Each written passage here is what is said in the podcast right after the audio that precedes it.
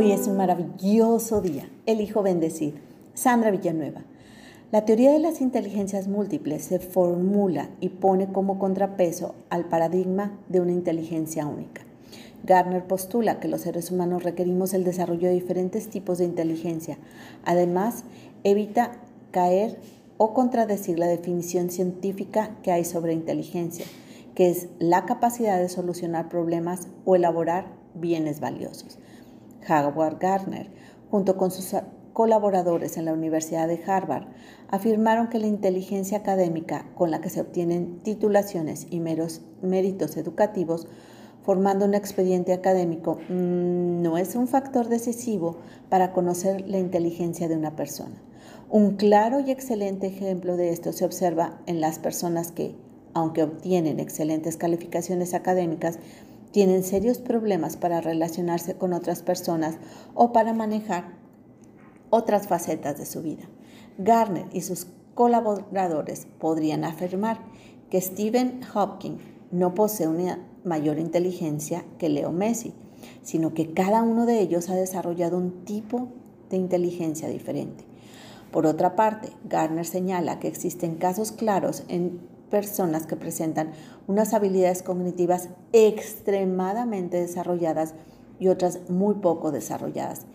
En este caso, a estas personas se les llama los savants, personas que es un sapiente o sabio prodigioso, con cierta habilidad que le permite ser clasificado como prodigio al tener un talento excepcional, aún en ausencia de una discapacidad cognitiva.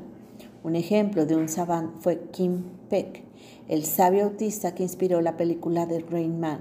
A pesar de que en general tenía pocas habilidades para razonar, era capaz de memorizar mapas y libros enteros con prácticamente todos sus detalles. Precisamente estos casos excepcionales hicieron que Garner pensara que una única inteligencia no existe, sino que en realidad hay inteligencias independientes, todas ellas para la ejecución de diferentes actividades en la vida del ser humano. La teoría de las inteligencias múltiples puede resumirse en las siguientes palabras. Cada persona tiene ocho inteligencias o habilidades cognitivas.